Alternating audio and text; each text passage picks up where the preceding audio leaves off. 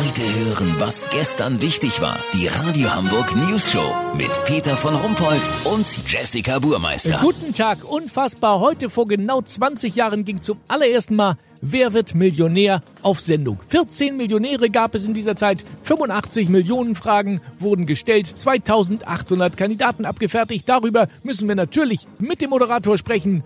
Günter Schlauch, Jauch. Hallo! Was haben Sie eigentlich damals gedacht, als Ihnen dieses Format angeboten wurde? Ich dachte sofort, wie geil ist das denn bitte? Warum? Weil man sich 0,0 vorbereiten muss. Da kann ich auch völlig übernächtigt und zugekokst ins Studio kommen und drei Sendungen hintereinander aufzeichnen. Fast so gut wie beim Heute-Journal. Herr Jauch, Sie sind doch der nette Herr von nebenan. Sie koksen doch nicht. Was hat sich denn in 20 Jahren Wer wird Millionär so alles verändert? Also die Buchstaben auf dem Bildschirm sind immer größer geworden und mein Knopf im Ohr muss immer lauter gedreht werden. Aber die einschneidendste Veränderung war, als RTL vor fünf Jahren den Sprudelwasseranbieter für die Show gewechselt hat. Das war eine ganz schöne Umstellung, sag ich Ihnen. Ja, ja, das glaube ich. Äh, Die Leute lieben sie ja für ihre normale Ausstrahlung und für ihre Schlagfertigkeit. Und natürlich für ihre seltsamen Grimassen, die sie immer ziehen. Ist ihr Gesicht eigentlich äh, aus Gummi?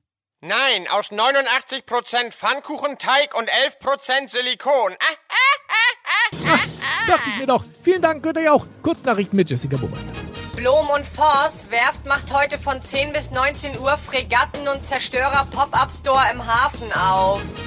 TV Sensation bei Anne Will. Erster Zuschauer guckt ihren Polit-Talk bis zum Ende ohne einzuschlafen.